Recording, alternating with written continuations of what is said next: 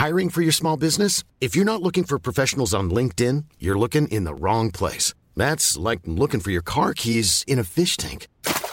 LinkedIn helps you hire professionals you can't find anywhere else, even those who aren't actively searching for a new job but might be open to the perfect role. In a given month, over 70% of LinkedIn users don't even visit other leading job sites. So start looking in the right place. With LinkedIn, you can hire professionals like a professional. Post your free job on linkedin.com slash people today.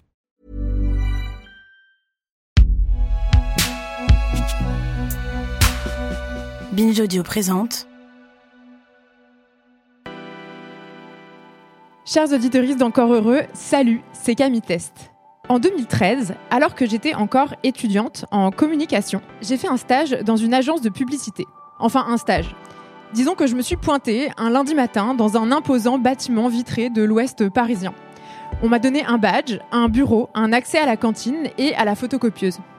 Ce jour-là, j'ai pris des notes dans une réunion, j'ai préparé une présentation PowerPoint et j'ai rempli un fichier Excel. Sur les coups de 13 heures, j'ai partagé un repas avec d'autres stagiaires, vraisemblablement ravis d'avoir été sélectionnés parmi des dizaines de candidats pour passer leur journée ici contre 450 euros par mois. Personnellement, j'ai haï chaque instant de cette première journée. J'ai détesté me lever à 7 heures et passer une heure dans un métro bondé pour aller subir des blagues lourdes dans un open space. J'ai haï la moquette grise et jaune sous mes pieds le bruit de la machine à café et la vacuité des sujets sur lesquels je m'apprêtais à travailler. Par-dessus tout, j'ai détesté réaliser qu'étant dans l'obligation de me nourrir et de payer mon loyer, j'allais probablement devoir fréquenter un bureau et une moquette similaire durant quatre bonnes décennies encore. En fin d'après-midi, j'ai pleuré aux toilettes en me répétant que je détestais le travail. Et puis j'ai attendu que ma superviseuse rentre chez elle pour déposer sur le clavier de son ordinateur une lettre un peu dramatique déclarant que je ne reviendrai pas.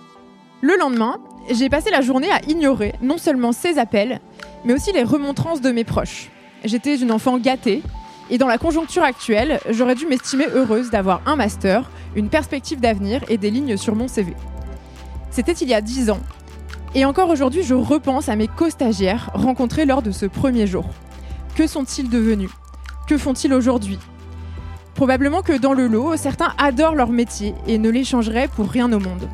Mais combien d'autres, endettés d'un prêt étudiant, ont dû attendre 3, 4, 5 ans avant de pouvoir ne serait-ce qu'envisager de faire autre chose? Combien jonglent aujourd'hui entre les heures de transport, l'ennui, le harcèlement au travail et la surcharge cognitive. Combien encore se surprennent à espérer que les prochaines vacances arriveront avant le burn-out ou tempèrent leurs envies de changement en se rappelant qu'un prêt immobilier a remplacé leur prêt étudiant. Aujourd'hui, sans même parler de pénibilité physique, on considère que la souffrance psychique au travail toucherait, selon euh, les études, entre 7 et 41% des personnes. Et la situation ne va pas en s'améliorant. Face à cela, on nous parle de l'importance de la valeur travail, on oppose les Français qui aimeraient le travail et ceux qui ne l'aimeraient pas, les courageux et les fainéants. Et surtout, on nous laisse entendre que face à ces souffrances au travail, il n'y aurait rien à faire. Le travail, c'est dur, point barre. Mais la souffrance au travail est-elle forcément une fatalité? Pourrions-nous inventer d'autres manières de travailler? Et s'il était possible, par exemple, de travailler moins pour vivre mieux? C'est de ça dont on va parler dans cet épisode avec notre invitée, l'autrice et enseignante chercheuse en philosophie du travail, Céline Marty. Vous pouvez l'applaudir.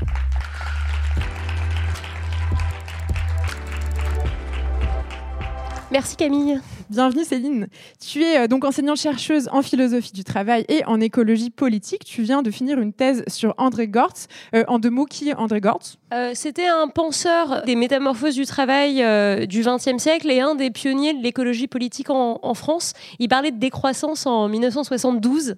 Donc voilà, il avait vu pas mal de choses en avance. Tu as publié euh, en 2021 un livre qui s'appelle Travailler moins pour vivre mieux, guide pour une euh, philosophie antiproductiviste, sorti chez Duno. Et euh, peut-être que nos auditoristes te connaissent parce que tu as été assez active, assez médiatisée pendant la réforme des retraites. Oui, oui, tout à fait. Il y a plein de façons de revenir sur la réforme, mais c'était une réforme injuste qui était à la fois contre les Français et en plus contre les enjeux écologiques contemporains, puisque c'est une réforme profondément productiviste qui a imposé de travailler plus sans questionner euh, pourquoi on travaille, comment on travaille et qu'est-ce qu'on produit.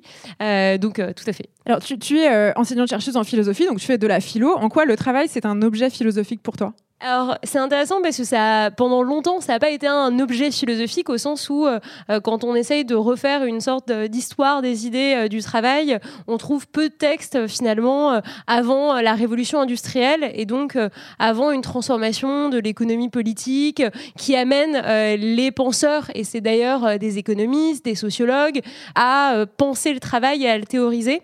Je pense que c'est aussi parce que longtemps, les philosophes n'ont pas eu besoin de gagner de l'argent pour vivre parce qu'ils venaient de familles aisées et donc ils ont pu avoir euh, des études dans les humanités euh, gratuitement. Euh, et donc finalement, ils n'ont pas eu ce rapport forcé à l'emploi comme on peut le connaître aujourd'hui ou comme ont pu l'avoir d'autres philosophes par la suite. Et ce qui m'intéresse sociologiquement, c'est que les théoriciens les plus critiques vis-à-vis du travail, par exemple Rousseau, par exemple David Graeber, sont des gens qui ont dû en baver pour payer leurs factures de diverses manières. Et donc finalement, quand on en bave pour payer ses factures et que euh, tout n'est pas euh, facile pour des raisons familiales ou professionnelles, eh ben on en vient à avoir un rapport très critique au travail. Et ça, ça m'intéresse. Et toi, qu'est-ce qui personnellement t'a poussé à t'intéresser au travail et pas à un autre objet euh, philosophique, le bonheur, la mort ou autre? Moi, je m'intéressais d'abord aux théories de la démocratie dans une perspective un peu de philosophie politique. Je travaillais sur les sujets de démocratie participative et je me suis rendu compte qu'en fait, euh, on avait beau mettre en place euh, plein de mécanismes de démocratie participative, plein d'outils, euh, plein de sondages, etc. Si on changeait pas les conditions de travail des gens, en fait, on n'allait pas leur permettre de s'investir politiquement parce que quand vous rentrez crever le soir à 20h et que vous n'avez pas de temps de réflexion politique et quand on vous demande de voter une fois tous les 5 ans, en fait, vous avez des conditions de vie matérielles qui ne vous permettent pas de vous investir dans la chose politique. Alors, on va en parler euh, du travail évidemment sous cet angle et aussi sous l'angle de la santé mentale pendant une heure. Euh, pour ce faire, je vais vous demander d'accueillir également Daniel Batoula. Bonsoir, merci. Daniel, que je qualifie euh, désormais de mon psychiatre préféré. comment ça va, Daniel Je suis le seul. très bien, ça va. Merci beaucoup. Donc, tu es avec nous toute la saison. toi, est-ce que dans ta famille, il y avait une culture du travail? Est-ce qu'on t'a dit, oh, il faut que tu fasses des grandes études Est-ce que c'est comme ça que tu es devenu médecin, par exemple? Alors pas particulièrement. Dans ma famille, on m'a pas poussé à faire de grandes études. C'est quelque chose que j'ai développé un peu tout seul parce que j'aimais bien les études. J'ai voulu aller vers quelque chose qui où je devais aller faire des études assez longues. Ça m'intéressait vraiment bien. Mes parents ont tous les deux un emploi et ils ont travaillé toute leur vie. J'ai toujours vu travailler, donc pour moi, c'était nécessaire ou c'était quelque chose d'habituel de travailler. Mais je me suis pas posé la question et on m'a pas forcé, on m'a pas contraint à travailler plus que ça.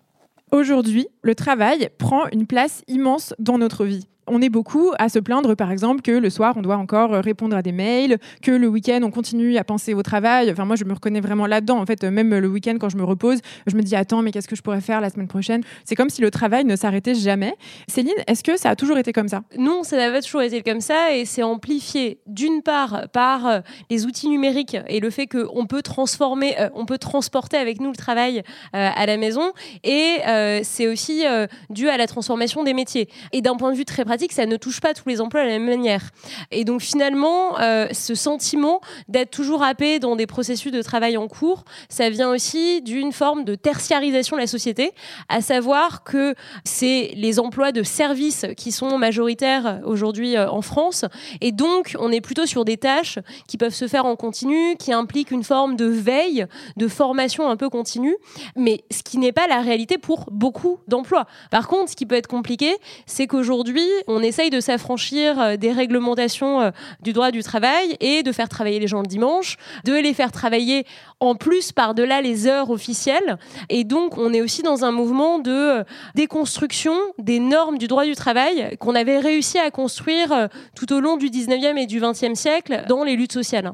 Alors, dans ton livre, tu notes euh, quelque chose que je trouve euh, passionnant et à la fois terrifiant, qui est que euh, même nos loisirs aujourd'hui servent notre travail. On va regarder Netflix en anglais parce que comme ça, on va pouvoir progresser en anglais. On va faire du yoga et de la méditation parce que comme ça, on sera plus productif, plus productive au travail le lundi matin. Est-ce que ça, ça participe de cette culture extrêmement productiviste dans laquelle on est au travail, mais aussi en dehors? Oui, et ça, ça participe euh, de l'impression que toute activité est légitime si elle sert notre CV euh, et euh, notre activité professionnelle. Et je pense que c'est amplifié par une culture qu'on trouve dans les écoles, donc les écoles politiques, les écoles de commerce, les écoles d'ingénieurs, où les associations sont vues comme le moment de développer des compétences et des lignes pour le CV qu'ensuite on ira faire valoir au moment de décrocher un stage à 400 euros. Et donc, je pense que ça, ça vient d'un état d'esprit qu'on nous inculque, euh, surtout à ce moment-là, des études supérieures, peut-être moins au moment de la formation euh, du primaire et du secondaire, mais encore une fois, c'est aussi euh, segmenté socialement. C'est aussi segmenté pour les professions à qui on demande cette formation et cette veille permanente. En fait, ça, ça donne l'impression qu'on n'est jamais légitime à faire ce qu'on fait parce qu'on ne sait jamais assez, et donc ça va de pair avec une déstructuration des qualifications, alors que pendant longtemps, ces qualifications c'était une façon de dire bah, je sais faire ce que je fais, je le sais, je peux le faire, et j'ai pas à me remettre en question toutes les semaines. Alors pour les personnes qui sont euh, concernées par euh, le fait de ramener du travail à la maison, euh, de réfléchir à leur travail le week-end, on peut, je crois, noter que ben, la, conséquence, c'est une surcharge cognitive constante. Daniel, est-ce que tu confirmes que cette surcharge cognitive et cette surprésence du travail dans l'existence, c'est un problème de santé mentale? En tout cas, ça peut créer des problèmes de santé mentale.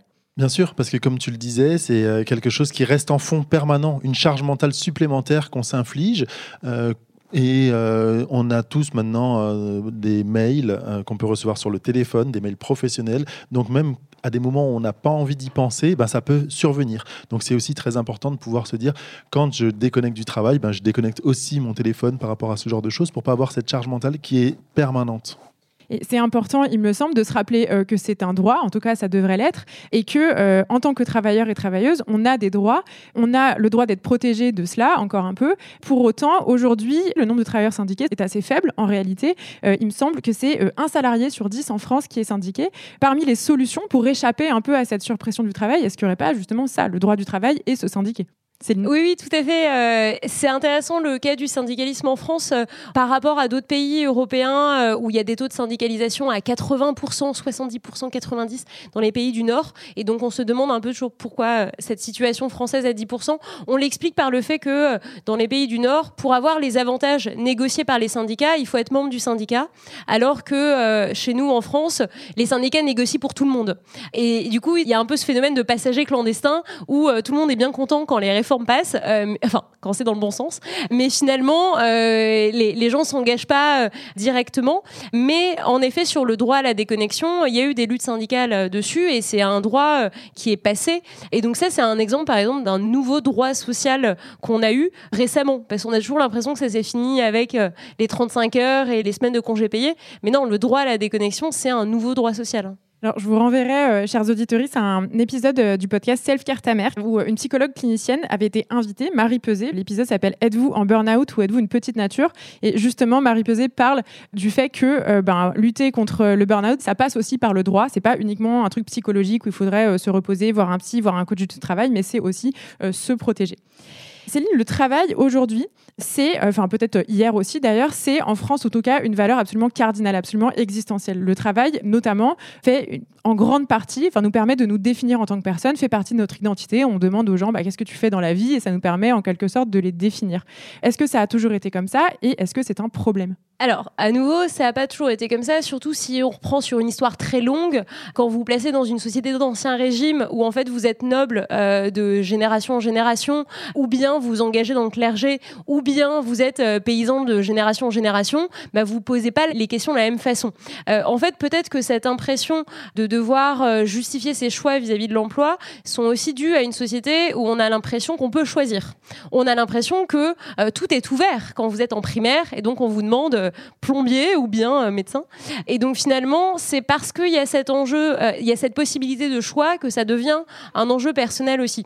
C'est aussi euh, le résultat de plusieurs siècles de mise au travail des gens, de mise au travail sous la forme du travail salarié. En fait, en France, il y a encore un siècle, on est majoritairement une population agricole, une population paysanne où les gens vivent à la campagne, ils ont leurs poules, ils ont leurs vergers et ils vivent beaucoup d'autoproduction aussi. Ils ont pas tellement besoin d'aller au supermarché pour satisfaire leurs besoins. Et finalement, la transformation majeure du XXe siècle aussi, en France, c'est l'exode rural, où les gens quittent ces emplois, enfin, ces statuts de paysans euh, pour avoir des emplois dans l'industrie, pour avoir des emplois dans le tertiaire, dans les villes. Et ça, ça transforme les modes de vie. Euh, et donc, ça fait de, du choix de l'emploi un choix cardinal. Alors qu'en fait, quand vous aviez un mode de vie hérité de génération en génération, vous vous posiez moins ces questions-là de euh, bon bah mon métier par rapport à celui des autres, mon choix, etc. C'était plus une sorte de quotidienneté un peu euh, évidente. Et le fait qu'aujourd'hui le travail prenne autant de place et surtout nous serve à nous définir, soit très très lié à notre identité, Daniel, en quoi se définir par son travail peut potentiellement être un problème? Euh, C'est comme quand on se définit par une pathologie chronique qu'on a il y a des personnes qui, ont qui sont atteintes de diabète. Euh, quand elles se présentent, elles disent pas je suis diabétique. C'est pas leur identité. Quand on se présente avec son travail, on a tendance à se coller une étiquette et on est défini que par notre travail. Et quand vous rencontrez des personnes, une des premières questions que vous allez principalement poser, c'est Et toi, qu'est-ce que tu fais dans la vie? Si vous leur dites euh, Ben, moi, je, euh, je vais courir et puis j'aime bien me promener en forêt, les gens, ils vont être complètement désarçonnés. Ils vont dire Mais pas, c'était pas la question que je te posais. En fait, tu m'as demandé ce que je faisais, ben, je t'explique, mais sans être obligé de parler du travail. Et parler tout le temps du travail, ça va nous réduire à juste cet emploi et on va être une seule identité et on va se définir que comme ça. Et du coup, ben, on va penser au travail tout le temps, en permanence. Mais justement, on reviendra tout à l'heure sur euh, des techniques pour se décentrer un petit peu du travail en tant que société et en tant qu'individu. Mais euh, déjà, il me semble qu'il y a une clé derrière ça de dire bah, est-ce qu'on pourrait essayer de faire l'effort quand on rencontre des nouvelles personnes de ne pas leur demander ce qu'ils font ou ce qu'elles font dans la vie? Effectivement, je pense que c'est quelque chose même de très important et je vous propose euh, lors de vos prochaines soirées ou lors de vos prochaines rencontres, que ce soit des personnes que vous connaissez ou que vous ne connaissez pas du tout, c'est encore mieux quand c'est des gens que vous connaissez pas, de leur dire et toi, qu'est-ce que tu aimes faire à côté du travail? Comme ça, la personne, elle sera obligée de parler d'autre chose que de son travail. Ça lui permettra de se dire de penser à elle-même, de se dire qu'est-ce que moi j'aime, comment est-ce que je me définis, qu'est-ce que j'ai comme loisir. Et puis vous aussi, ça vous permettra peut-être de réfléchir à ce que vous avez comme loisir, ce que vous aimez dans la vie, et de vous définir à côté de cette identité du travail et de vous détacher de tout ça et de penser à un peu autre chose. Et en plus, ça peut enrichir les discussions et ainsi de suite. Alors, en contre-pied de cette hyper présence euh, du travail, je voudrais vous faire écouter le témoignage euh, très libérateur de quelqu'un qui n'a pas d'ambition et le vit très bien. J'ai fait ce qu'on appelle une grande école tout le monde autour de moi rêve d'être ministre ou PDG. Personnellement, je vis très bien le fait d'avoir un job un peu planqué. Je suis relativement bien payée, assez pour acheter un petit appart et financer mes loisirs. Je ne mets aucune énergie en trop dans le travail. Mes collègues veulent se faire remarquer plus que moi, tant mieux et pour elles et pour eux. Je n'attends pas de mon environnement de travail qu'il me valide ou me valorise. Je trouve un sens à ma vie ailleurs. Céline, dans ton livre, tu notes un peu euh, dans la lignée de ce témoignage que euh, aujourd'hui, euh, questionner le travail et peut-être vouloir s'en détacher, c'est assez tabou. Oui, c'est tabou parce que on a fait du travail dans un sens très large, une sorte de euh, valeur euh, morale euh, au sein de notre société et une sorte d'activité qui prouve notre légitimité à être là, qui prouve notre légitimité à avoir des droits, qui prouve notre valeur en tant que personne. Et donc, si on n'est pas un bon travailleur, on n'est pas une belle personne, on stigmatise les gens qui seraient des fainéants ou des assistés. Donc, on pointe toujours les marginaux qui seraient des assistés, c'est-à-dire des gens qui n'ont pas d'emploi, alors qu'il y a plein d'autres formes d'assistanat dans notre société ne serait-ce que par euh, les incitations, les aides fiscales euh, de l'État aux entreprises, etc. On pourrait dire que l'assistanat, il, n'est pas là où on, le croit. Et donc, euh, c'est tabou parce qu'il y a une valeur morale, il y a des, une idéologie du travail qui n'est pas questionnée. Et donc, c'est pas évident, en fait, d'oser poser ces questions sans se faire taxer de fainéant. Et c'est un peu tout ça l'enjeu. C'est d'arriver à montrer que les questions du travail, les questions de ce qu'on produit collectivement sont des questions politiques. Déjà parce que c'est un truc qu'on fait ensemble avec des ressources qui sont collectives parce que ça a un impact collectif en termes bah, de conséquences de cette production, euh, soit des nuisances, soit au contraire euh, des bienfaits, de l'utilité sociale. Euh, et donc il faut y réfléchir collectivement et que c'est pas juste des parts de marché qu'une nouvelle licorne peut s'approprier. Donc je pense que c'est très important de penser le travail comme un enjeu politique et de dépasser la critique morale immédiate de euh, vous êtes des fainéants, vous voulez pas bosser. Critique qui d'ailleurs est toujours utilisée dans différents contextes. Hein. Quand on a passé euh, les congés payés, on a dit mais qu'est-ce qu'ils vont faire ces ouvriers euh, d'aller à la mer, ces fainéants, il ferait mieux de bosser. quand on passe les 39 heures, les 35 heures, on dit mais qu'est-ce que vont faire les gens?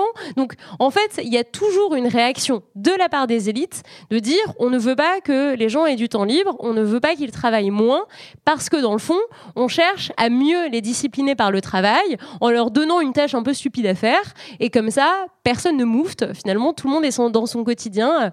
Euh, métro, boulot, dodo, ça fait pas trop de vagues. Et dans ton livre, tu dis le travail est la meilleure des polices. Oui, ça c'est une phrase de Nietzsche qui euh, critique dans le travail le fait que c'est une forme de police sociale qui euh, étouffe en fait toutes les pulsions et tous les intérêts individuels qui aimeraient sortir du cadre. Et finalement, le travail, ça sert à vous cadrer. Et le travail, c'est la suite d'une autre institution qui vous cadre, qui est l'école. Et l'école a été pensée et adaptée au milieu du travail dans le cadre du 19e siècle, au moment où on s'est dit quoi, mais les vieux paysans qui arrivent dans les usines, en fait, ils aiment pas être ouvriers, ils désertent et finalement on les revoit pas, comme toi avec ton stage, ils reviennent pas. Terrible. Du coup, pour éviter qu'ils nous plantent, il va falloir éduquer au berceau dès les 4 ans. Il va falloir mettre les enfants à l'école en leur apprenant la discipline horaire, en leur apprenant l'obéissance, en leur apprenant ensuite à rendre des devoirs, etc., à justifier de ce qu'ils font. Et donc finalement, euh, le système de la formation scolaire et du travail sont très liés.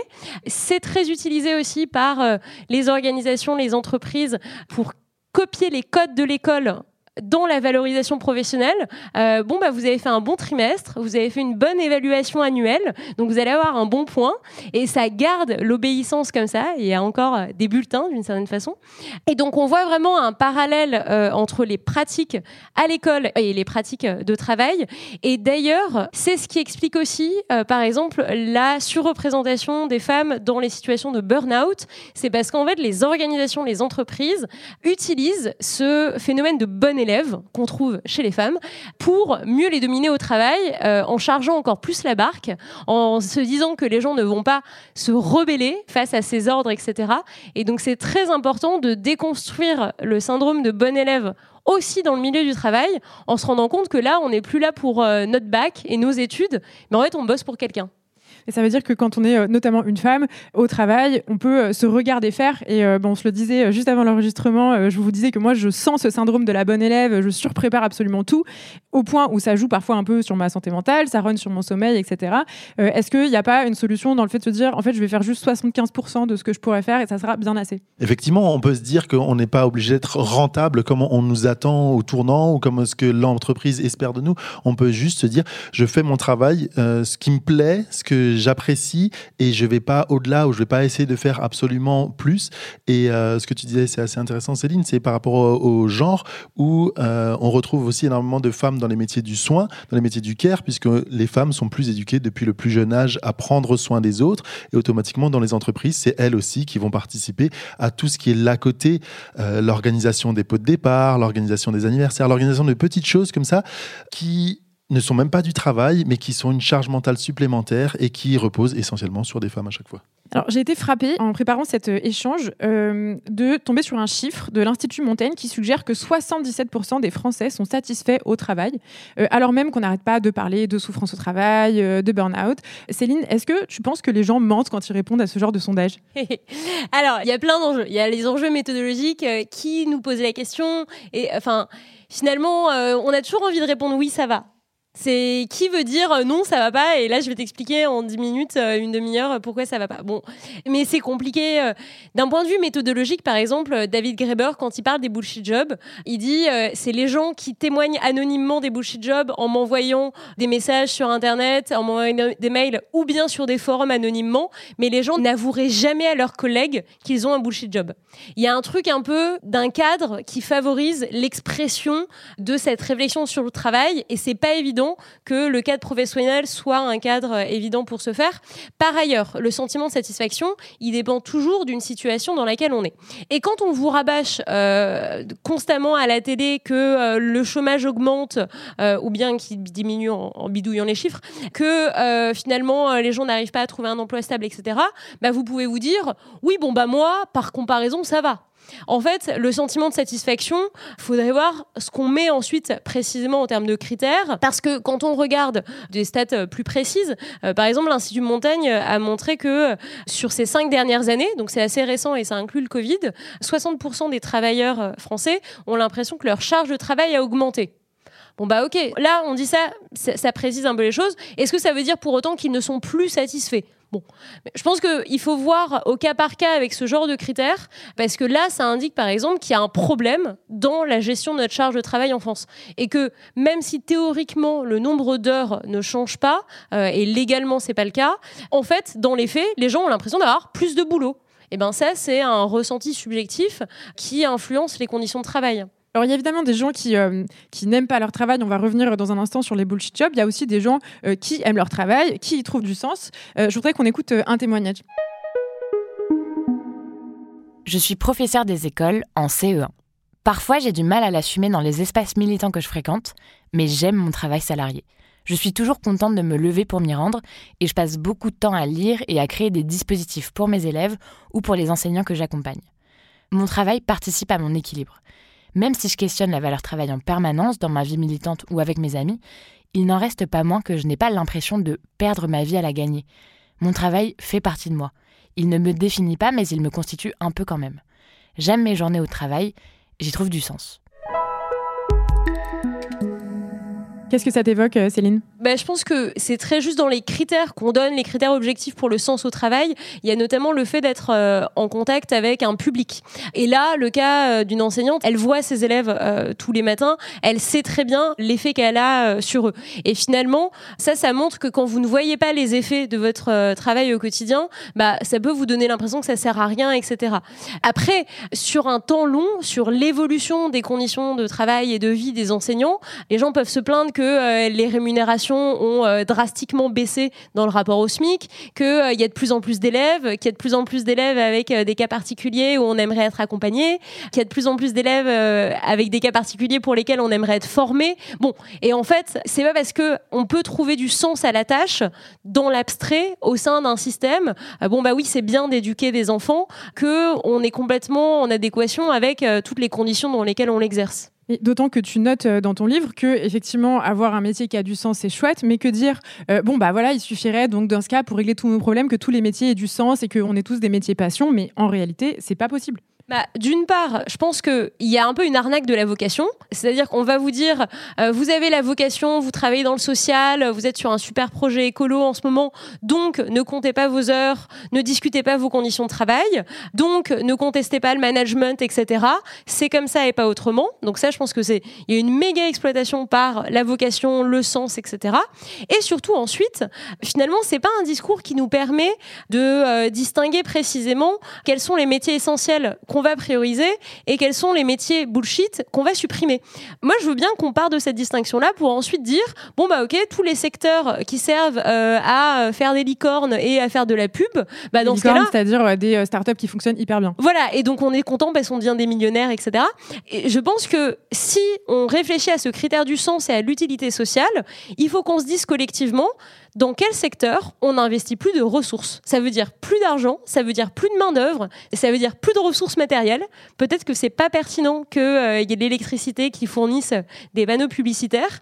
Et donc, il faut qu'on soit conséquent en fait. Si ça sert juste à dire, bon, bah, euh, cherchez votre sens euh, dans votre petit coin et puis trouver une entreprise qui a une politique RSE, responsabilité sociale et environnementale, et puis c'est tout, ça change rien en fait. Le capitalisme, il va juste trouver des nouveaux mots d'ordre et dire euh, regardez euh, ma, justification à l'instant T, mais il va pas changer ce qu'il produit concrètement. Et dans ton livre, tu euh, euh, reprends, on va dire, des métiers qui ont du sens, qui ont une utilité sociale, par exemple le métier d'agriculteur, d'agricultrice, et tu fais cette proposition qui est de dire, euh, bon, alors il se trouve que le métier d'agriculteur, bah, c'est quand même un métier difficile, pénible, fatigant, et tu te demandes, bah, en fait, est-ce que c'est bien normal qu'il y ait des gens qui fassent que ça et d'autres qui fassent des métiers beaucoup moins pénibles, et est-ce qu'on ne pourrait pas inventer une autre façon de faire, où par exemple, je sais pas, chaque année, nous, on ferait 5% de notre temps de travail, ça serait de l'agriculture? Est-ce qu'on pourrait faire ça? Oui, tout à fait. Et ça, c'est à nouveau une réflexion collective sur quelles sont les tâches prioritaires dans notre société, quelles sont les tâches aussi les plus urgentes, et je pense que l'agriculture, ça fait partie des plus urgentes, et comment on organise le travail social pour les satisfaire.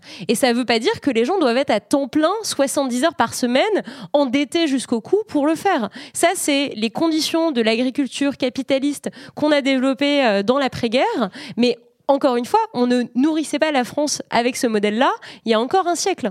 Donc en fait, les conditions de travail, c'est un enjeu politique. La répartition de la main-d'œuvre sur les différents secteurs, c'est un enjeu politique. Le fait de nous surspécialiser et de nous dire, bon, bah maintenant, tu vas passer 43 annuités à temps plein sur cette tâche, c'est un choix politique. C'est le résultat d'une formation de la main-d'œuvre, c'est le résultat aussi euh, d'une politique voilà, de, de mouvement aussi, où on ne veut pas que les gens soient en mouvement aussi parce que c'est une façon de mieux leur dire euh, bah ensuite vous êtes obsolète alors que si finalement euh, on se forme à une pluralité de tâches et qu'ensuite bah on peut négocier dans quelle tâche on a envie de travailler etc on a un peu plus de marge de manœuvre et de rapport de force aussi donc euh, ça je pense que inventer ces nouveaux modèles où on pourrait finalement faire des tâches professionnelles dans différents secteurs et ne pas faire toujours la même chose ça je pense que psychologiquement faire toujours la même chose pendant 43 annuités à temps plein, euh, ça fout le bourdon.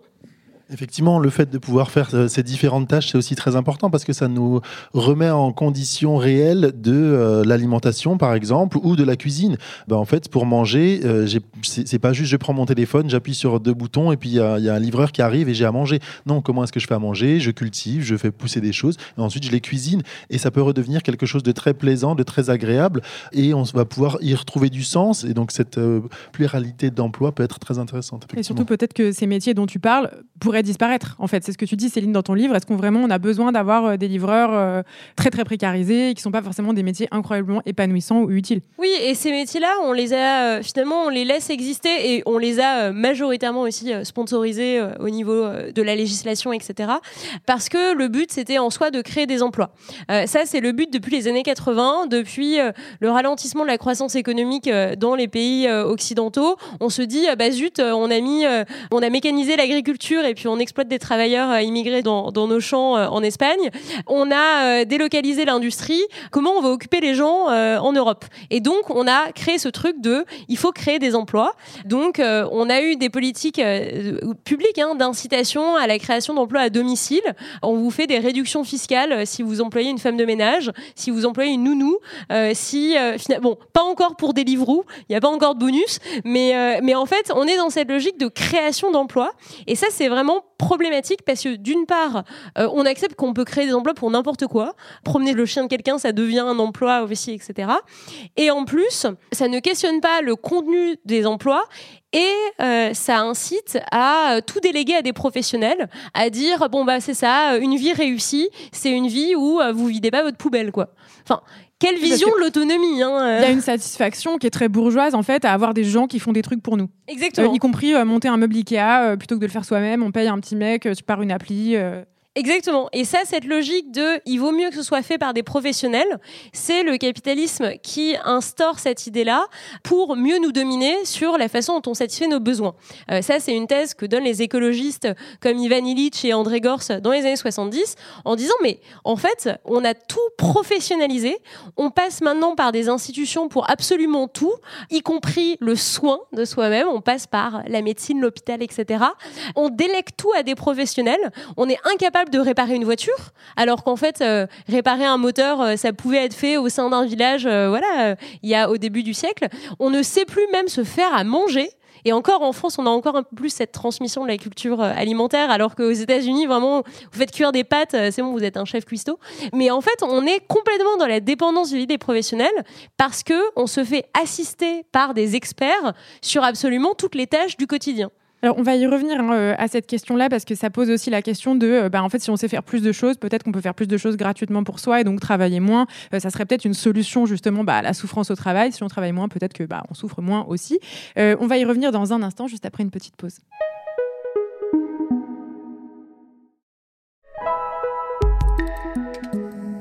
Vous écoutez Encore Heureux, le podcast euh, de santé mentale de Binge Audio. À mes côtés, toujours Céline Marty, enseignante euh, chercheuse en philosophie du travail et en écologie politique, autrice de Travailler moins pour vivre mieux et de Daniel Batoula, psychiatre. On va reparler de comment échapper au travail, mais avant ça, je voudrais débunker un ultime mythe avec toi qui est euh, celui du bonheur au travail. Cet épisode, justement, on l'a appelé Peut-on travailler et être heureux? Je t'avoue que je l'ai fait un peu par provocation vis-à-vis -vis de toi, parce que je sais que c'est un sujet qui t'intéresse vachement et que tu critiques beaucoup cette logique du bonheur au travail ah oui, je pense qu'il y a des conditions de travail qui favorisent plus ou moins l'équilibre psychologique, l'équilibre mental, l'équilibre moral, mais que quand on cherche à en faire une sorte d'objectif du management ou d'objectif des politiques publiques, finalement on essaye de maîtriser euh, et de, de, gouverner ce qui est de l'ordre des émotions et ce qui ne devrait pas finalement concerner notre boss. On ne devrait pas rendre de compte sur la façon dont on se sent aussi parce que c'est ça qui permet une certaine forme de distance. Alors bien sûr, quand il y a de la souffrance, il faut que cette souffrance, elle puisse euh, s'exprimer, qu'elle puisse être accompagnée. Mais par contre, vouloir être absolument au top, vouloir dire que tout va bien, ça participe aussi à une logique euh, de, dictature euh, positive des émotions où on n'a pas le droit de dire ce qui ne va pas, on n'ose pas le reconnaître aussi. Et donc, je trouve que cette question du bonheur, elle subjectivise énormément ces débats en en faisant un enjeu individuel dont on va parler en face-to-face, alors que quand on parle de conditions travail, déjà, on parle de façon plus générale de tous les collègues. On va parler de la charge de travail, de l'organisation du travail.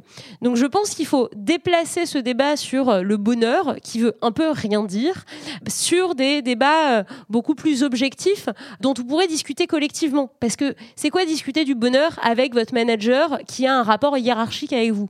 Il y a aussi euh, cette idée euh, que montre la sociologue Eva Illouz dans Apicratie et euh, la sociologue Danielle Linard aussi, qui est que parfois les outils un peu de bonheur au travail, donc le yoga au travail, le baby-foot, le coach, etc., peuvent être des façons de surresponsabiliser les gens. C'est-à-dire que, en gros, on va leur donner du yoga et si après le yoga, bah, ils sont toujours pas très heureux au travail, finalement, c'est de leur faute. C'est pas du tout la faute de l'organisation. C'est pas la faute du fait qu'ils ont beaucoup trop trop de tâches à effectuer, etc. Oui, tout à fait. C'est une façon de donner l'impression que l'organisation fait quelque chose alors que derrière peut, euh, peuvent perdurer une culture toxique et des mauvaises conditions de travail. Alors toi, ce que tu proposes dans ton livre, c'est de euh, se décentrer du travail, c'est-à-dire de euh, créer une société où on travaille moins et où le, travail est moins au centre de nos préoccupations. Comment est-ce qu'on peut faire ça? Je pense que déjà la réflexion, les deux idées qu'on a évoquées tout à l'heure, à savoir se satisfaire de 75%, et se dire qu'en fait ça passe. Donc revoir nos exigences de euh, qualité, nos standards, etc. C'est déjà une façon de mettre à distance les choses parce que quand on veut en faire toujours plus, on reste dans cette logique productiviste où en fait on n'a jamais fini ses tâches. On n'est jamais content de nous-mêmes non plus. Alors que le travail, d'un point de vue, euh, disons, si on pouvait définir comme une activité, c'est une activité par laquelle on satisfait nos besoins et donc il y a un moment où nos besoins ils sont finis. Nos besoins ils sont pas illimités. Cette activité de production, elle ne devrait pas être illimitée. Et donc on devrait être capable de dire j'ai fini. D'ailleurs, euh, ce truc de vouloir toujours plus faire, ça se traduit aussi beaucoup par la formation professionnelle. On veut toujours faire des formations complémentaires, euh, refaire une licence, euh, refaire. Enfin, moi, je, suis terrifiée de voir à quel point, bah, avec des dispositifs comme les Mon compte formation ou ce genre de dispositifs, les gens se surforment en permanence en espérant peut-être, je sais pas, être le travailleur ou la travailleuse la plus exceptionnelle de leur bureau, par exemple. Oui, peut-être qu'il y a un peu de ça. Alors, ce qui est compliqué, c'est que la formation, c'est aussi un droit et notamment avec des carrières qui s'allonge, euh, c'est aussi un enjeu pour pas être mis euh, sur le carreau. Donc, je pense qu'il faut voir ça à différents euh, moments, mais c'est vrai que on constate aussi même au moment des formations universitaires une explosion des doubles cursus en machin, et on a l'impression que finalement les cursus en tant que tels sont plus faits complètement à fond et entièrement. Donc peut-être que l'un des enjeux c'est d'arrêter cette tentation de cumul, d'arrêter de vouloir en faire toujours plus et d'accepter qu'en fait il y a un moment où c'est fini et où ça fait du bien que ce soit fini parce qu'on peut passer à autre chose. Et le deuxième élément que tu as évoqué, euh, Daniel, c'est aussi euh, le fait de ne pas mettre tous ses œufs dans le même panier en ayant plusieurs activités qui nous plaisent. Je pense que les cas de burn-out arrivent souvent dans des moments d'isolement où il n'y a plus que l'activité professionnelle qui compte dans une vie. Mais en fait, quand vous avez des proches, que ce soit euh, une famille ou que ce soit euh, des amis, etc., qui vous sollicitent pour aller faire autre chose que votre boulot, quand vous avez un chien à promener, euh, quand vous avez une balade en vélo que vous avez envie de faire, quand vous avez un potager où il faut absolument que vous vous occupiez des plantes de tomates, vous pouvez pas être complètement happé par votre activité professionnelle. Donc je pense que c'est super important de garder d'autres activités qui nous plaisent, d'autres activités qui ont de la valeur à nos yeux, parce que c'est aussi comme ça euh, qu'on va pouvoir remettre un équilibre et se dire que c'est super important que euh, la journée de travail elle soit finie, parce qu'ensuite il va falloir faire les devoirs ou bien il va falloir aller s'occuper du chat.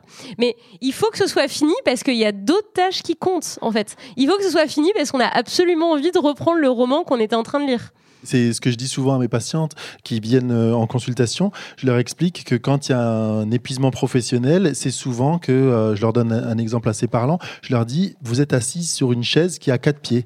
Euh, si vous enlevez un pied pour le réparer, la chaise peut tenir et on peut remplacer le pied. Par contre, si l'endroit où vous êtes assis, c'est un tabouret avec un seul pied, si vous l'enlevez, ben là, ben, vous tombez automatiquement. Donc si vous avez que votre travail dans votre vie, dès que vous avez du harcèlement au travail, dès que ça se passe pas bien ou dès que vous voulez changer de travail, ben automatiquement tout risque de s'effondrer. Donc en ayant des loisirs, en ayant des choses à côté, des, des familles, des amis, des animaux, des choses que vous aimez, des passions, ça vous protégera d'être enfermé dans, cette, dans ce cycle du travail. Ça vous permettra aussi, si un jour vous avez envie de changer ou de d'essayer autre chose, de sortir de ça, en gardant, bon ok, je vais garder euh, mon activité artistique, mon activité physique et puis mes amis, mais le travail, je vais l'enlever et puis une autre fois, je change de, je change de loisir artistique, et puis une autre fois, je change d'amis, ainsi de suite. Et je pense que ce qui est super important dans euh, la pluralisation de ces activités, c'est aussi de rencontrer d'autres gens.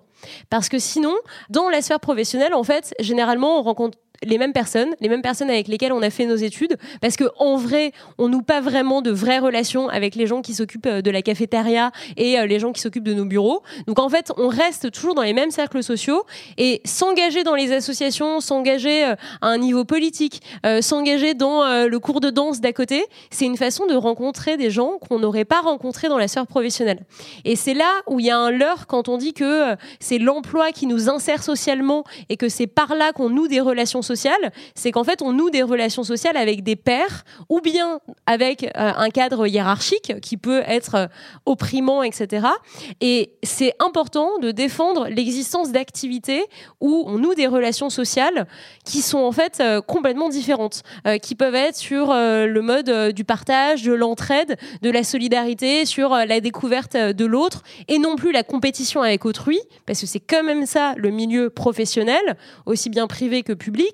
Et donc, euh, je pense que c'est important de revendiquer euh, des activités où on peut être avec les autres de façon différente que dans la sphère professionnelle. Effectivement, et au départ, tu me demandais comment est-ce que dans ma famille on m'a éduqué au travail. En fait, euh, mes parents, on est plusieurs enfants, ils nous ont tous demandé d'avoir une activité artistique et une activité physique à côté de la scolarité, à côté du travail, pour justement rencontrer des personnes qui sont en dehors de notre sphère professionnelle et avoir plein de gens dans des milieux différents, apprendre des valeurs qu'on n'apprend pas à l'école, parce que ben, c'est dans de l'activité physique, dans de l'activité artistique. Et pendant les études, je l'ai beaucoup perçu parce que euh, dans les études de médecine, on est sur un campus complètement différent de toutes les autres euh, études en général, puisqu'on est à côté de l'hôpital. Et donc, on est déjà mis à part, on est déjà que entre médecins. Et c'est quelque chose que j'ai toujours trouvé assez étrange et un peu parfois insupportable. Et j'allais justement dans les autres campus pour essayer de rencontrer d'autres gens pour me dire, en fait, il n'y a pas que des médecins dans la vie, parce qu'au final, on s'enferme dans notre profession. Il n'y a pas que des gens qui font Sciences Po, il n'y a pas que ça, parce qu'au final, dans notre métier, ben, on est toujours confronté à des gens qui font exactement la même chose que nous, quasiment. Alors, on pourrait vous répondre que, ben oui, c'est très bien de s'engager, de rencontrer des gens d'autres milieux, etc. Mais que, encore faut-il avoir le temps et que quand on travaille à 35, euh, 40 heures ou parfois plus, euh, c'est difficile. Et ce que je trouve assez intéressant, c'est de se dire est-ce que c'est si vrai que ça que euh, peut pas passer à mi-temps, qu'on peut pas travailler un petit peu moins? Est-ce que par exemple, si on réduisait nos besoins, si on consommait moins, si on faisait moins de shopping, si on arrêtait de, s'acheter moins de je sais pas de meubles hyper chers ou euh, si euh, comme on disait tout à l'heure, on réapprenait un certain nombre de savoirs, on pourrait pas faire des économies assez importantes en réalité qui pourraient nous permettre de travailler beaucoup beaucoup moins que ce qu'on fait aujourd'hui? Oui, il y a tout à fait à l'échelle individuelle, c'est possible de passer moins de temps dans son emploi quitte à gagner moins de ressources économiques, euh, mais en faisant les choses différemment.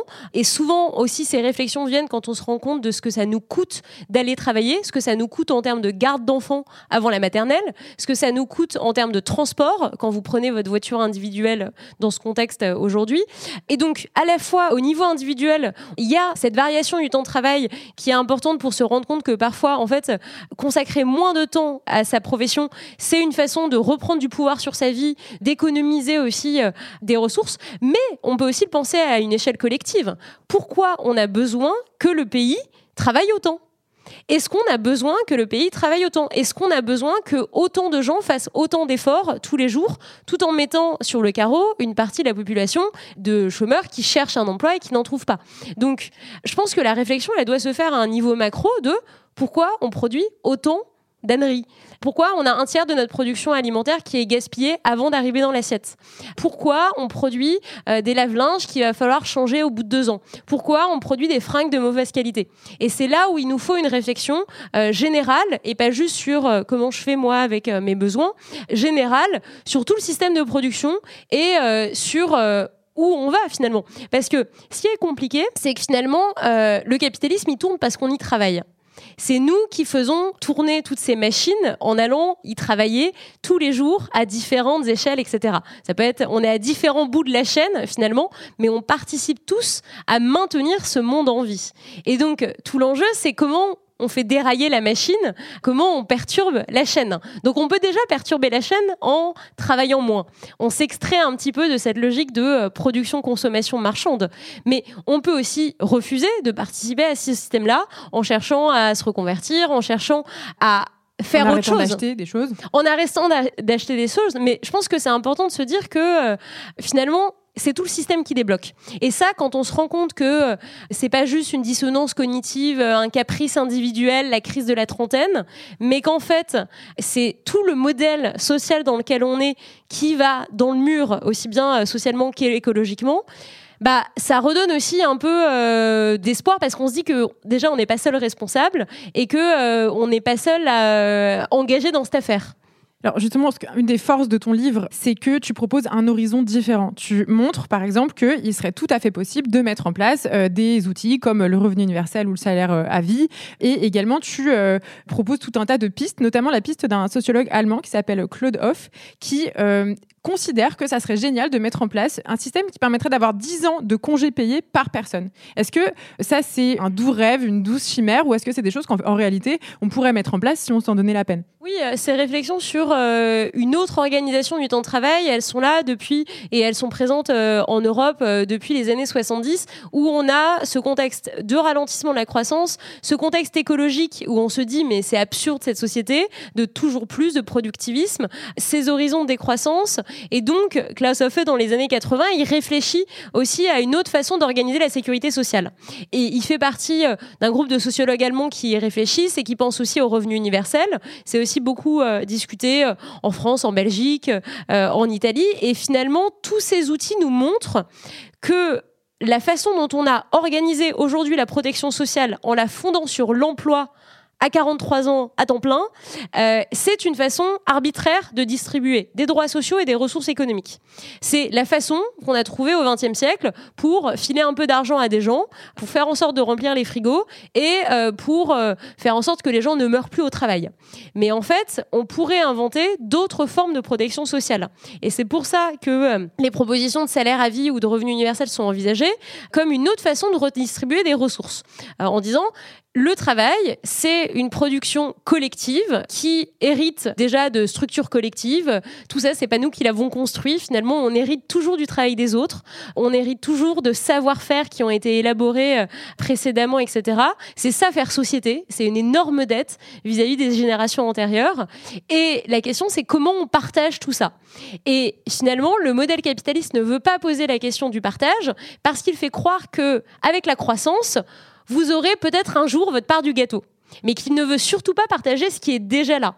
Et en fait, on pourrait déjà partager toutes les ressources économiques qui existent. Et c'est sur ça que se fonde l'hypothèse du revenu universel, par exemple. Alors, pour que ce système, euh, par exemple, de revenu universel ou de salaire universel aboutisse, ben, en gros, l'une des choses que là, concrètement, on peut faire, c'est par exemple voter pour des personnes qui se battent euh, pour euh, ce genre de choses, c'est se renseigner sur ces questions pour militer auprès de nos proches à Noël, par exemple, pour éventuellement que les, leur faire changer d'avis sur ces questions. À titre plus individuel, est-ce que c'est pas aussi se tourner vers bah, des outils qui nous permettent de travailler moins? Je pense par exemple, alors moi j'habite dans un village et dans ce village, on a un groupe Facebook d'entraide dans lequel on se partage absolument tout, à savoir des savoirs, des compétences, des euh, objets. Euh, par exemple, là, j'ai donné un lit à ma voisine. Bah, euh, un lit plus un matelas, c'est quoi? C'est 400 euros ou 500 euros quand c'est neuf. Bah, là, c'était zéro pour elle. Il y a des choses très concrètes comme ça, en fait, qu'on peut mettre en place avant d'arriver à ce système peut-être dans 30, 40, 50 ans où on, aurait plus de temps et ça serait plus institutionnalisé. Oui, tout à fait. La logique du capitalisme, c'est de rendre le travail marchand et la consommation marchande. Donc, dès que vous démarchandisez des choses, finalement, vous vous extrayez de cette logique économique. Et donc, on peut tout à fait se dire au quotidien comment je peux satisfaire mes besoins de façon non marchande, comment je me nourris indépendamment des livres euh, comment euh, je euh, noue des relations sociales indépendamment du marché de l'emploi? Et finalement, c'est pas juste une question de production-consommation, c'est vraiment comment j'entre en relation avec les autres indépendamment de la logique de l'intérêt. Je suis pas là euh, parce que euh, je l'ai commandé sur une appli et que euh, il a besoin de mon argent. Finalement, on peut nouer des contacts avec d'autres personnes pour d'autres raisons que les raisons économiques que nous propose le capitalisme. Donc finalement, c'est comment on invente et c'est pas inventé ex nihilo. En fait, ces pratiques-là sociales non marchandes, non contrôlées ni par l'État ni par le marché, elles ont existé très longtemps. C'est le capitalisme qui dit bon bah maintenant vous allez payer pour faire cette tâche. Mais finalement, c'est quelque chose de très donc je pense que toutes les formes non marchandes de satisfaction de nos besoins, que ce soit par l'entraide, que ce soit par des services publics aussi, parce que la bibliothèque, c'est aussi une alternative euh, non marchande à la consommation culturelle, tout ça, c'est des choses qu'il faut entretenir, euh, pour lesquelles il faut se battre et qu'on peut continuer d'inventer. Par exemple, moi je trouve ça euh, étonnant qu'en France, un pays si agricole, on n'ait pas de service public alimentaire on pourrait dire pourquoi on a des bibliothèques et pas euh, des cantines et des euh, supermarchés d'État. Pourquoi on n'a pas des endroits où on peut se nourrir à prix coûtant? Pourquoi le crous, c'est que pour les étudiants? Est-ce qu'on pourrait pas avoir un système de crous pour toute la population? Et ça, ça existait dans le bloc de l'Est euh, et ça existe encore euh, en Pologne. Ça s'appelle les milk bars et c'est des sortes de euh, cantines populaires où en fait vous pouvez manger à prix coûtant pour l'équivalent de 3 euros. Franchement, c'est le crous quoi. Donc on peut se battre pour le crous pour tous. C'est une façon de se dire comment on démarchandise nos besoins sans être obligé de passer par des livres par les marques de supermarchés, etc. Et ça, ça peut demander de l'inventivité parce qu'on est tellement dans une logique aujourd'hui de marchande dans une logique de professionnel qu'on est étonné quand il y a de l'entraide, quand quelqu'un nous euh, passe quelque chose gratuitement. On se demande euh, où est l'arnaque finalement. Et donc ça, je pense que c'est des, mentalités à revoir et, d'autres pratiques aussi à inventer. Et, ton exemple de Facebook, il est intéressant. Ça montre bien que euh, on peut utiliser les nouveaux outils de la communication à des fins vertueuses, à des fins d'entraide, comme ça a été pensé, et pas juste pour nous envoyer plus de pubs. Alors pour les dernières minutes qui nous restent, j'aimerais bien me tourner vers le public. Est-ce que vous, euh, ça vous inspire des choses, ça vous questionne, ou au contraire, euh, ben, vous pensez que c'est complètement fou et qu'en fait on n'arrivera jamais à sortir de ce système et qu'on travaillera toujours autant et que euh, je vais malheureusement devoir travailler jusqu'à 67 ans? Vous pouvez lever la main si vous avez des commentaires ou des questions. Un petit commentaire le temps que le micro arrive. Je suis un assez gros fan des médiathèques, donc je vais régulièrement en médiathèque. En plus, avec mes enfants, j'essaie de pas trop acheter de livres. Et après, je vois aussi des, amis, j'en parle et je leur demande qu'est-ce qu'ils ont comme livres. Et on s'emprunte, on s'emprunte, on se prête des livres. Et ça nous évite à chaque fois de les racheter.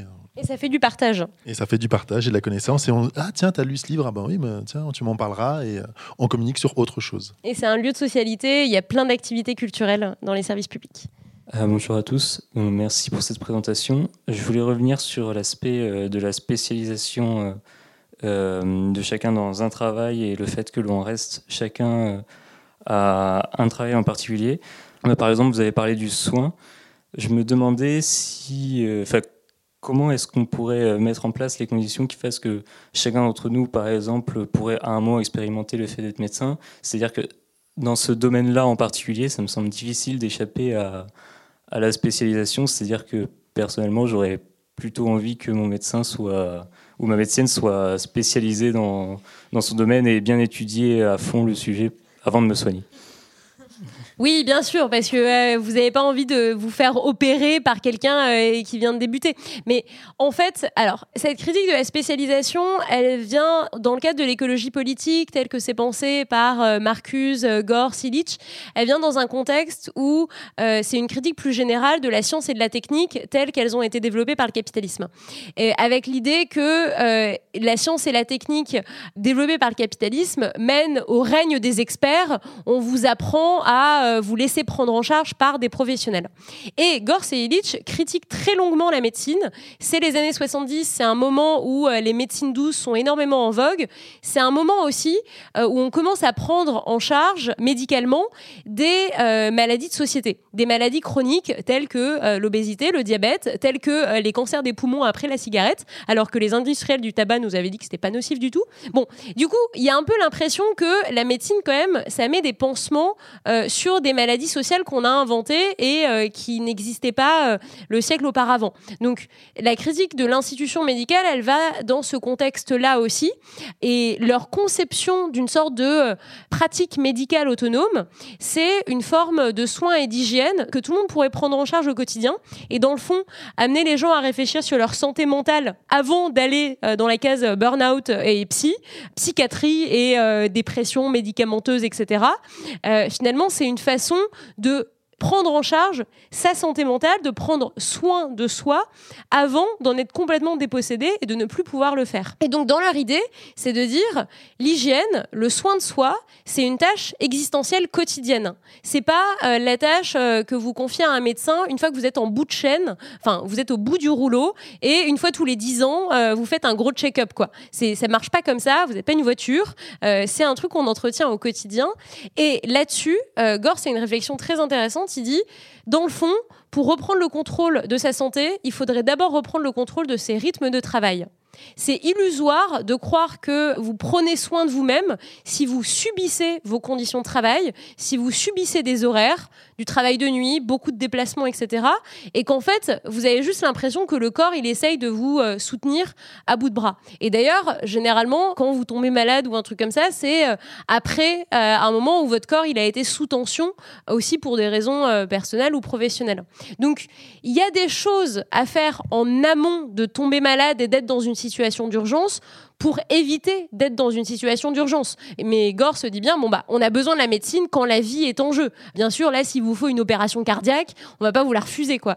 Mais euh, il y a peut-être des étapes à faire avant pour éviter d'être dans des situations critiques. L'autre parallèle qu'on peut faire avec la médecine, c'est par rapport à la gynécologie, où les femmes, avant, pour accoucher, ben, il y avait des sages-femmes. Mais les médecins, euh, hommes, ont décidé de reprendre le pouvoir sur le savoir que les femmes avaient entre elles, et ils ont dit, non, maintenant, pour accoucher, il faut absolument ait un gynécologue. Et donc, il y a plein de femmes qui sont suivies par un gynécologue, alors que dans les études de médecine, en gynécologie, on n'apprend pas particulièrement à bien suivre un accouchement. Si vous allez voir votre sage-femme, elle va savoir beaucoup plus de choses, vous allez être beaucoup plus détendu parce qu'il y a cette horizontalité c'est pas moi j'ai le savoir et vous vous savez rien. Non, parce qu'en fait c'est dans votre corps que ça se passe. Donc vous allez pouvoir m'expliquer ce que vous ressentez. Et il y a plein de femmes qui arrivent juste à accoucher avec des sages-femmes. Les gynécologues ou les spécialistes devraient être là quand ça pose un problème, mais quand c'est quelque chose de physiologique ou qui peut s'accompagner euh, sans avoir fait plein d'études, ça, ça serait plus intéressant de repasser sur ce système-là. On va prendre une deuxième et ultime question, rapide, si vous en avez. J'en profite aussi parce que comme c'est bien, bientôt la fin d'année, bientôt Noël, vous allez euh, faire des cadeaux à des gens qui sont autour de vous. Vous pouvez aussi leur offrir des choses que vous avez chez vous, qui vous ont plu mais dont vous ne vous servez plus, des livres ou des choses qui vous ont beaucoup marqué, ou alors d'autres choses dont vous ne vous servez plus, et leur offrir. Et ça va euh, contrer un petit peu toute cette notion de capitalisme et de surachat. Euh, moi, j'avais une question aussi sur le, ce que tu évoques sur le fait de démarchandiser et aussi de partager mieux le travail et les, on va dire, les tâches quotidiennes de la cité euh, que peuvent être euh, l'agriculture ou l'enseignement, par exemple, ou euh, d'autres types de métiers qui ont été les métiers entre guillemets de première ligne essentiels qu'on a conservés pendant le Covid. Au-delà de Gore, est-ce qu'il y a d'autres penseurs peut-être plus contemporains qui ont imaginé comment ça pourrait fonctionner concrètement Genre, si on veut faire une campagne pour soutenir ça, comment est-ce que ça fonctionne? Parce qu'aujourd'hui, c'est pas possible. Enfin, typiquement, moi, je voulais garder 6 heures d'enseignement par semaine et faire autre chose à côté. Et le rectorat m'a juste mis un stop. Et du coup, je suis très curieuse de savoir s'il y a des, des études qui existent. T'es enseignante, du coup? Oui. Alors, euh, là, le domaine de la fiction, ça marche bien pour imaginer comment ça pourrait être sans avoir besoin de faire 46 000 études, etc.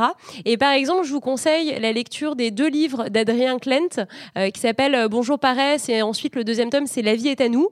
Et pour vous la faire courte, et c'est pas trop spoilé, mais en gros, c'est un candidat pour la paresse qui est un grand économiste qui a eu le prix Nobel, qui se lance dans l'élection présidentielle avec ce projet fou de passer le temps de travail à 15 heures par semaine. Et donc les gens disent mais qu'est-ce qu'on va faire, etc. Et il gagne euh, l'élection euh, de justesse. Et le deuxième tome, La vie est à nous, c'est euh, comment ça se passe dans cette nouvelle société. Et il imagine un système où il y a des gens qui sont à 15 et donc qui travaillent que 15 heures par semaine et le reste du temps ils font autre chose. Et parfois il a des exemples, il raconte comment ça se passe. Et il y en a qui sont décalés, donc ils continuent de travailler à temps plein, mais il y a une journée par semaine qu'il donne à la collectivité, à des entreprises d'intérêt général, à des associations, etc. Et Adrien Klein, du coup, comme on est sur l'ordre de la fiction, il, imagine plein de trucs dans la façon dont ça s'organise, dans l'agriculture, euh, dans le soin, euh, dans euh, l'administration des entreprises culturelles, comment on fait tourner un théâtre, etc. Donc ça, ça donne un peu des idées concrètes, sans avoir besoin de se fonder sur des études, etc. Et là, c'est un peu de l'ordre de, la projection, de ce qu'on aimerait avoir comme autre modèle de société. Et je pense que le modèle de la fiction est intéressant pour questionner ça. Donc n'hésitez pas à écrire des romans, à inventer des, séries, des films qui mettent ça en scène, à y réfléchir en fait. Ça veut dire aussi finalement euh, comment on a envie que notre société elle tourne. Si on pouvait refaire les choses autrement que l'organisation euh, marchande d'aujourd'hui, comment on ferait? Et finalement, euh, c'est une impulsion qu'on aurait pu aussi avoir après le Covid, etc., qu'on peut avoir dans les situations de crise, parce que les crises écologiques qu'on va avoir, ça va être aussi des crises d'approvisionnement, ça va être des crises de comment on satisfait nos besoins essentiels au quotidien. Et en fait, euh, on va peut-être devoir faire preuve euh, d'inventivité, euh, de nouvelles formes de solidarité, etc. Et là-dessus, alors je finis juste parce que ça, je l'ai pas dit, mais non, mais je pense que quand on parle de travailler moins, euh, et on a parlé de changer un peu les standards, nos exigences de qualité, etc.